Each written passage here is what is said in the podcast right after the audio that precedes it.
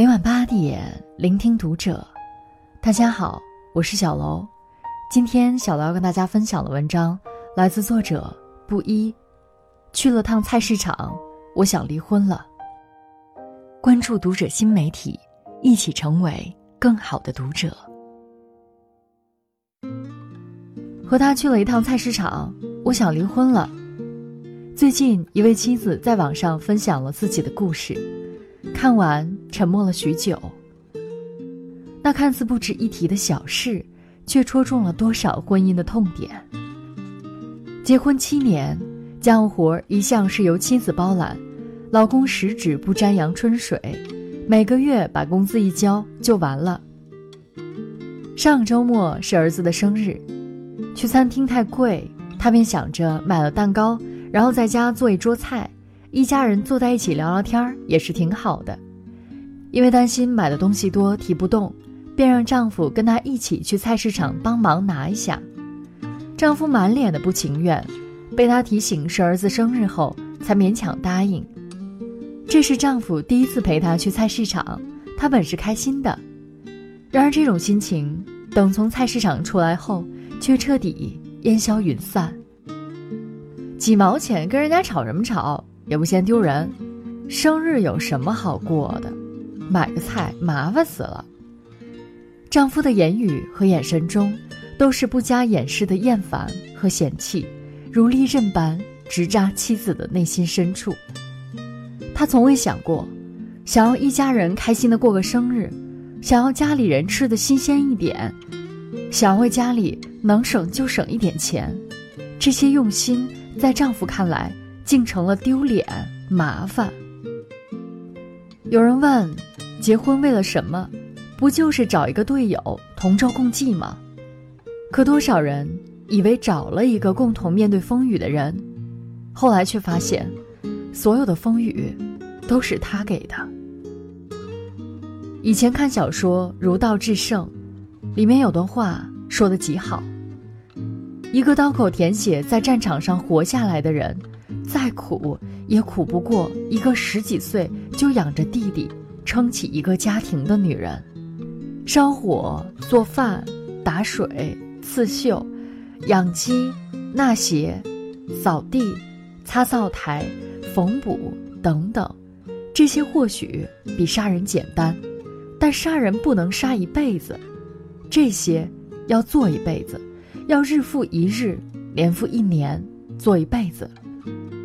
他的脸是红的，他的身子是软的，他的心是暖的，但也是全天下最坚强的人。但是，再暖的心，一次次被忽视、被伤害，也是会凉的。还记得前不久？那个很火的帖子吗？结婚十年，四天没洗碗，妻子选择离婚。妻子公司搞活动，忙得没时间做饭，丈夫便每天从婆家带饭吃，吃完了碗筷就直接扔在水槽里。四天后，妻子终于忙完，到厨房一看，水槽里堆满了四天的碗，她不得不自己洗。洗着洗着，眼泪就掉下来了。自己跟老公一样赚钱，却还要做所有的家务，带孩子，照顾公婆。有这个老公和没这个老公，真的没区别。有人觉得为这样一件小事儿闹离婚，未免太小题大做。然而我们都不知道，在这次洗碗之前，他曾经默默洗了多少碗，默默咽下了多少委屈，多少付出，却被当作理所当然。一句“我累了，不想再坚持下去了”，是最让人伤心感叹的，也是最无奈的。人与人之间，是有一个情感账户的。你为对方做的每一件事，让他动心的，让他体会到你对他有爱的事情，都帮你加分；你做的每一件伤害对方的事，都给你扣分。如果这个情感账户永远在扣分，等到账户被冻结的那一刻，这段感情也走向了结束。大多数婚姻不是输给了大风大浪，却在洗不完的碗、日积月累的失望和委屈面前，输得一塌糊涂。爱情保卫战中，来过一对夫妻，丈夫过来就抱怨妻子生完孩子后脾气越来越大，简直就是提前进入更年期的泼妇，甚至身边的人也觉得她又老又丑。听到丈夫不加掩饰、赤裸裸的嫌弃时，妻子的委屈再也忍不住。我发脾气的时候，我也觉得不好，可是没地方倾诉，没地方发泄。你从没有考虑过我的感受。有了孩子之后，孩子都是我一个人带，我上个厕所都要抱着他。你每天回家不是玩手机就是打游戏。突如其来的脾气，大多是攒了太久的委屈。谁不想成为一个辣妈，每天打扮的漂漂亮亮，成为丈夫眼中最好的妻，孩子眼中最亮的妈？若不是被伤透了心，逼急了眼，哪个女人愿意这样不顾形象，吵闹不休，成为泼妇，成为那个她自己都讨厌的自己？为什么大部分中国家庭中，女人总是要比男人苍老？或者？因为生完孩子，或者是工作上的压力，又或者是柴米油盐酱醋，都会导致女人要老得快一些。可是她的苍老，不都是因为这个家吗？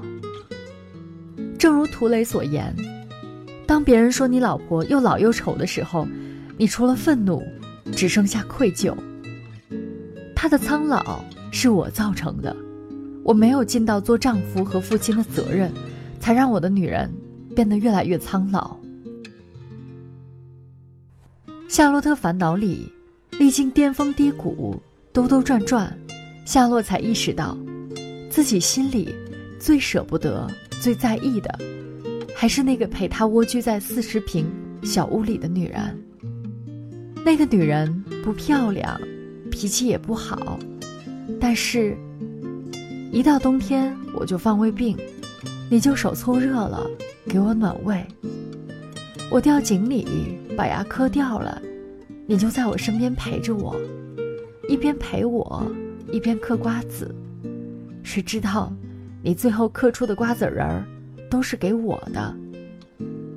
你为了让我戒烟，把家里所有的打火机都藏在暖气片后面。那一碗普普通通的茴香打卤面，原来才是人间至暖。